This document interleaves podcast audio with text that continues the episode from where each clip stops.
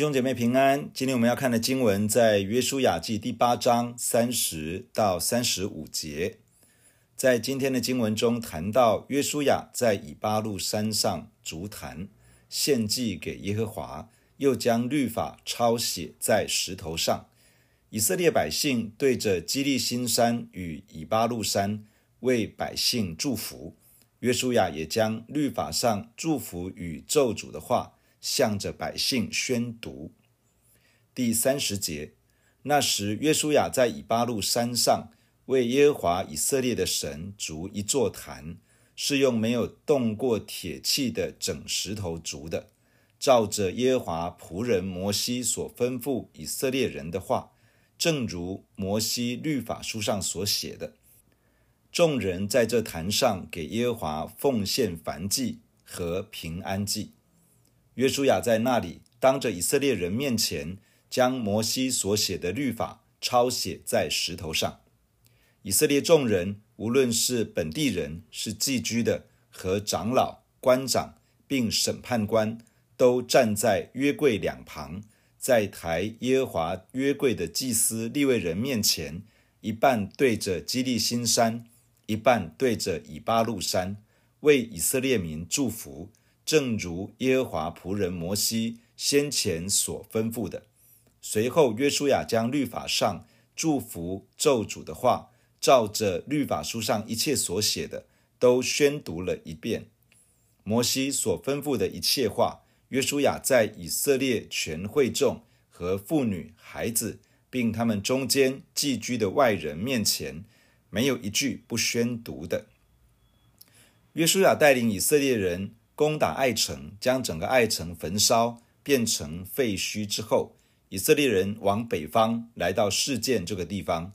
在示剑的北方有以巴路山，南方有基利心山，两座山都有大约海拔九百公尺左右的高度，互相对峙，中间夹着示剑谷，是一条迦南地重要的东西向要道。基利心山树木茂盛。以巴路山则是光秃的岩石，两座山隔着谷地，有着两种样貌。摩西在生命记二十七章曾经这样吩咐：你们过了约旦河，就要在以巴路山上，照我今日所吩咐的，将这些石头立起来，漫上石灰，而且要把这律法的一切话写在石头上。此外，在那里要为耶和华你的神筑一座石坛。在石头上不可动铁器，要用没有凿过的石头筑耶和华你神的坛。在坛上要将燔祭献给耶和华你的神，又要献平安祭。摩西这一切的吩咐，约书亚都遵照去行。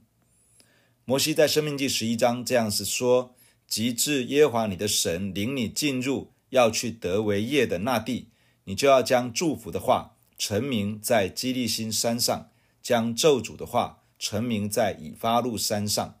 申命记二十七章更明白地说出要如何进行。摩西嘱咐百姓说：“你们过了约旦河，西缅、利未、犹大、以萨迦、约瑟、便雅悯六个支派的人都要站在基利心山上为百姓祝福。流便、加德、亚设、西布伦、但。”拿弗他利六个支派都要站在以巴路山上宣布咒诅。因着摩西的吩咐，约书亚与以色列众人，包括寄居的人、各个阶层的人都站在约柜的两旁，在抬约柜的祭司利未人面前，一半站在基利新山对着以巴路山，另一半站在以巴路山对着基利新山。基利新山树木茂盛，百姓站在其中。仿佛站在祝福之地，在当中宣告遵行神的话语，就会得到祝福。而以巴路山光秃一片，百姓站在其中，如同站在咒诅之地，在当中宣告：若是悖逆不从，不愿遵行神的话语，将会活在咒诅的影响之下。站在两座相对应的山上，就如同祝福与咒诅的对比一般。律法上关于祝福与咒诅的话语，约书亚都照着律法书所写的向众人宣读，而且没有一句不宣读的。从今天的经文中，我们有以下几点来分享：第一，在得地为业的征战中，最重要的其实是好好遵行神的话语。当约书亚要接下带领以色列人的棒子时，耶和华神对他说：“这律法书不可离开你的口，总要昼夜思想，好使你谨守遵行这书上所写的一切话。如此，你的道路就可以亨通，凡事顺利。”如今，他也在百姓面前宣读。让神的百姓可以领受，可以遵行。第二，神的话语中启示出一条蒙福的路径。神是一位乐于祝福的上帝，他从来不吝惜祝福那些投靠他的人，但是他却不是一个烂好人。他是圣洁公义的神，他不会违背他自己而行事。因此，我们必须照着他所定下的道路与方式。进入他的祝福，而不是任意妄为，却想要神祝福我们。第三，属灵界的律是很真实的。假如一个人敬畏神，遵行他的话语，他就会走在一条蒙福的道路上，神的祝福会追上他。但是，假如一个人不把神当一回事，违背他的话语，他就会远离一条得祝福的道路，走在一条受到咒诅影响的路上。负面的影响也一样会追上他。人的选择其实正在塑造自己的未来。愿我们都做正确的选择，好让我们走在一条蒙福的道路上。第四，在神的子民中间，真正的权柄其实是神的话语。神是我们中间的主宰，是属神百姓的王。神的权柄透过他的话语来治理我们。遵行神的话语，就是顺从在神的权柄之下；拒绝神的话语，就是拒绝了上帝的权柄与治理。对待神话语的态度，其实等同于对待神的态度。一个人不能够说他爱上帝，却很轻忽地看待他的话语；一个人也不能够说他渴慕上帝，但是他很少花时间去领受神的话语，而且也不遵行他的话语。求主帮助我们，透过神的话语，帮助我们真正的认识他；透过重视上帝的话语，顺服他的话语，表达出我们里面对他真诚的爱。第五，约书亚身为以色列人的领袖，当宣读神的话语时，不论是祝福的话语或是咒诅的话语，都向百姓陈明，没有隐瞒，没有保留。